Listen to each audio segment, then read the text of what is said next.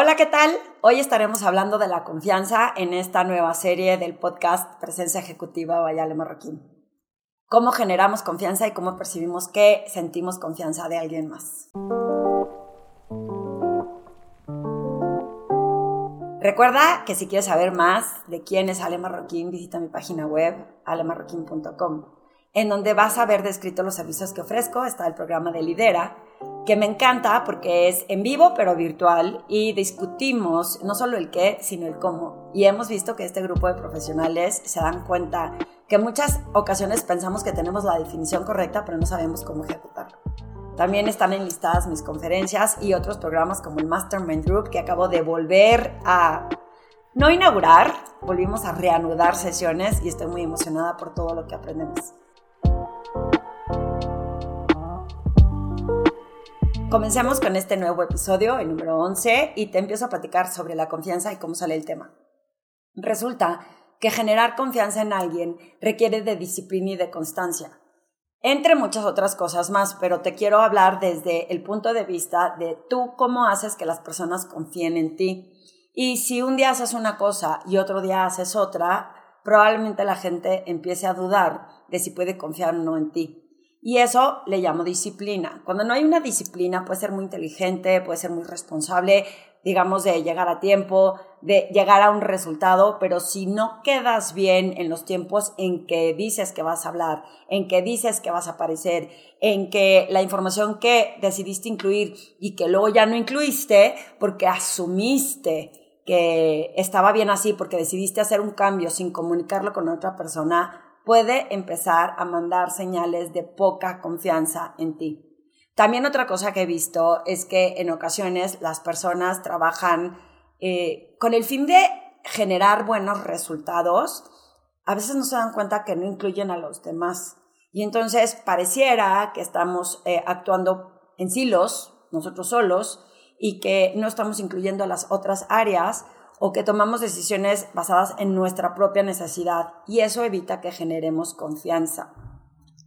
Lo que tenemos que hacer, aunque nuestra intención sea buena, es cubrir todos los flancos, pero hay una línea delgada. Ayer en una conferencia que di en el, Día Internacional de que se conmemora a la mujer, eh, una persona me hizo esta pregunta, oye Ale, ¿cómo puedo compartir una idea sin hacer sentir mal a otra mujer?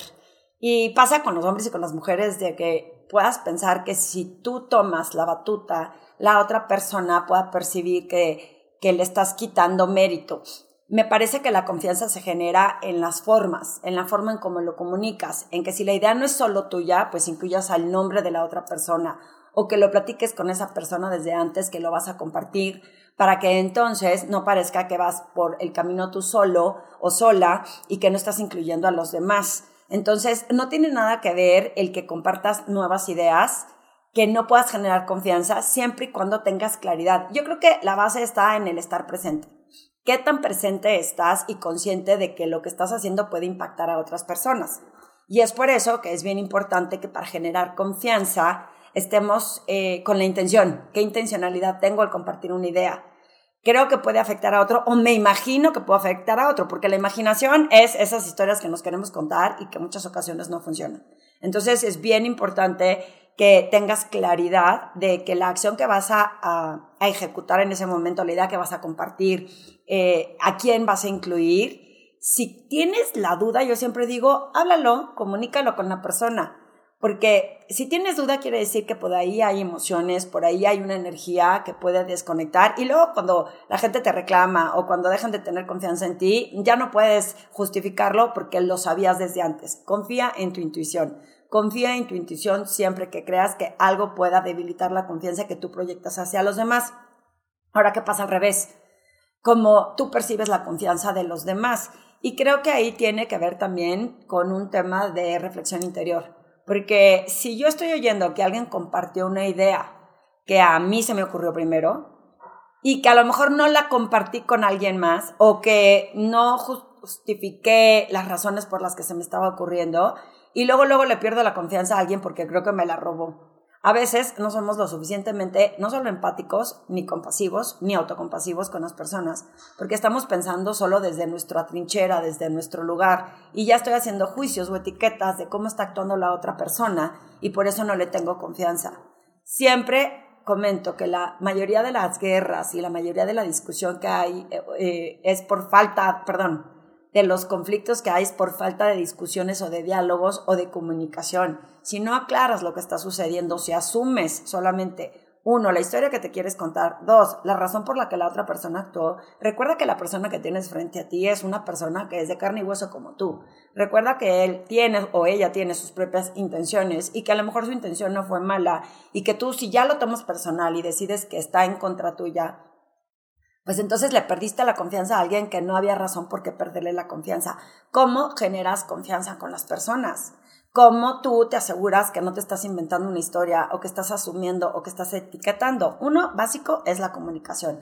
Dos, ¿cómo genero esa confianza en las otras personas? Pues le hago ver eh, claramente y directamente. Te voy a incluir en este proyecto, tú que puedes aportar, yo que puedo aportar.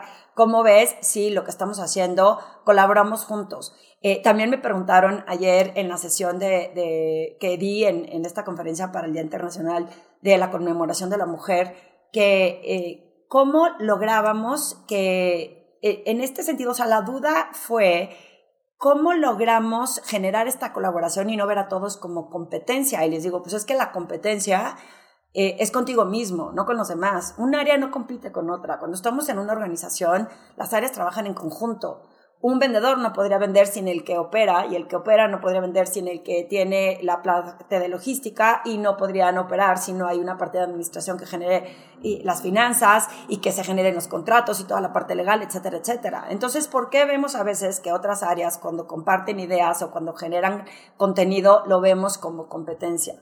A mí eso me parece que en las organizaciones y en las personas está mal, está equivocado, vamos porque cada uno tiene talentos diferentes, funciones diferentes, contribuciones diferentes. Entonces, ¿cómo sé que puedo confiar en el otro? Uno también deja de ser micromanager pensando en que tú eres el único que puedes hacer las cosas bien. Porque eso lo único que hace es que te crea triple trabajo a ti, porque tú quieres controlar todo. Dos, que pienses que tú eres el único que ve puntos ciegos en otras personas, es equivocado porque nadie somos perfectos. Y tres, ¿por qué no compartes con las otras personas o con las otras áreas tus retos? para generar esa confianza. Si es tu contribución, cómo te haces fiable, cómo generas esta confianza y cómo eres empático y compasivo, que he discutido en otras series de podcast, la empatía y la compasión y lo que quiere decir, porque creo que a veces somos poco empáticos o somos empáticos en automático. Pienso que lo entiendo, pero la realidad es que no. ¿Por qué? Porque dio una idea que pensé que era mía. Y a veces cuando vemos la realidad, para eso es bien importante el mindfulness. Cuando vemos la realidad de lo que sucede, nos ponemos a pensar y dices, de verdad yo le digo a las personas, la gente no se levanta en la mañana pensando en cómo va a agredir al otro o cómo va a debilitar la confianza del otro. De verdad vamos tan en automático que no nos damos cuenta del impacto que tenemos en otras personas o en otras áreas.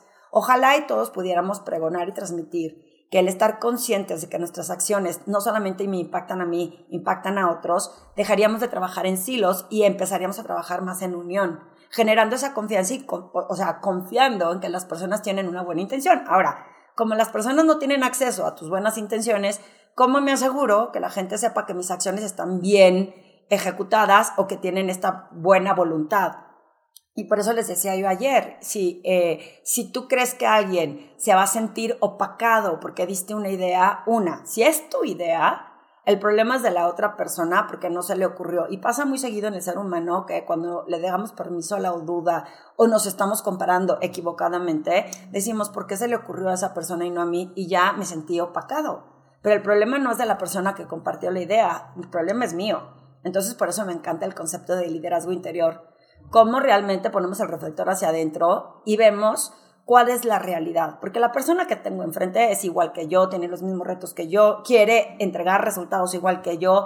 Y aunque en ocasiones flaqueemos o estamos en un mal momento, no quiere decir que las personas siempre lo quieran hacer mal o en tu contra.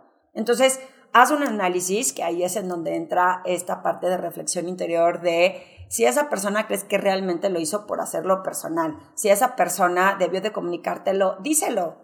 Me hubiera gustado que lo dialoguemos antes para que no haya malos entendidos. Si tú estás asumiendo, o yo como digo yo, la guerra de las expectativas, pensando que yo no hubiera hecho eso si no hubiera hablado con él antes, sí, pero no todo el mundo piensa igual que tú.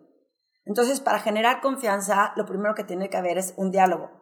Lo segundo que tiene que haber es disciplina y constancia en lo que haces. No puedes un día hacer una cosa, un día llegar temprano y el otro día no, porque la gente cómo va a confiar en que puede contar contigo. No puedes decir un día que entregas una propuesta en tiempo y al otro día no la entregas o la entregas 10 días después, porque cómo va a confiar la gente en ti. Y no puedes asumir que estabas esperando a que otros te dieran una instrucción o una dirección, porque se debilita la confianza generen la comunicación, cómo se puede lograr con procesos, con reglas, con acuerdos. Cada vez que se vaya a presentar un proyecto que es en un bien común, se dialoga con las personas que puedan estar implicadas, no nada más llegar solo, dar tu idea y entonces luego salpicar a todos los demás y te toca. Porque entonces ahí es en donde ya no confío en ti, porque ni siquiera me incluiste en la colaboración o en la elaboración del proyecto, pero ahora me estás poniendo a trabajar. Creo que la base de la confianza está en la comunicación, el aceptar que nos equivocamos, el reconocer que no todo mundo va actuando con una bandera de eh, voy en tu contra, sino que a veces necesitan herramientas. En la misma conferencia les hablé de que si yo estoy viendo que una persona se está equivocando, que si yo estoy viendo que una persona está cometiendo un error que va directamente a repercutir en la confianza que pueda generar, pues voy, me acerco y le digo que si puedo platicar con ella, con esa persona que yo pasé por algo similar o que estoy observando que eso puede generar un conflicto. ¿Qué le parece que podamos explorar la posibilidad de que se comunique, de que se evite parecer que es para tu propio beneficio? Cuando vamos en automático, mecánicamente y en autopiloto, muchas veces no nos damos cuenta que no estamos integrando más personas. Y te aseguro que si te hago la pregunta frente a frente me dirías, no, claro que no, trabajo en una organización, yo no podría estar solo o sola haciendo esto. Pero entonces, ¿por qué nuestras acciones demuestran lo contrario? ¿Por qué no nos damos cuenta? Porque no estamos en el presente. Mi intención en este podcast es generar esta conciencia de que la confianza se genera cuando tengo claridad, cuando no asumo, cuando me adelanto antes de que la persona se entere de los hechos, yo voy a generar confianza si cuando ya te diste cuenta te digo, ah, por cierto, te quería comentar, eso ya no funciona porque debilita la confianza. Es tener la comunicación en tiempo y forma.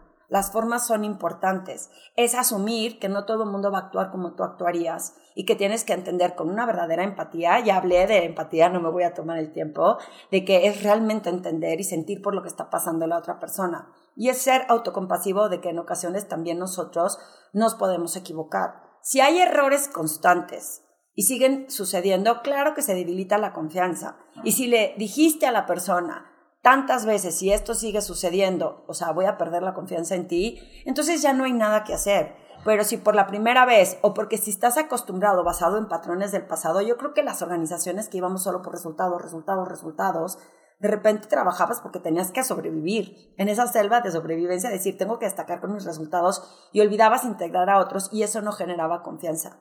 Yo me acuerdo en el medio financiero que te dabas claramente cuenta cuando una persona solo quería pararse el cuello y no te daba confianza saber que podías contar con él. No había un compromiso auténtico porque no se generaba esta confianza. Ojalá y en más organizaciones tuviéramos este ancho de banda de darnos cuenta con conciencia del presente de que nuestras acciones mandan señales a otros si pueden confiar o no en nosotros. Entonces, si yo soy 100% responsable de que las cosas sucedan, ¿qué estoy haciendo en acciones específicas y con intencionalidad para generar esa confianza? Si ya sé que no lo incluí, pero pues ni modo que se aguante, entonces no estoy generando la confianza con las demás personas. Y a la hora que te toca liderar un proyecto y nadie confía en ti, ¿qué vamos a hacer?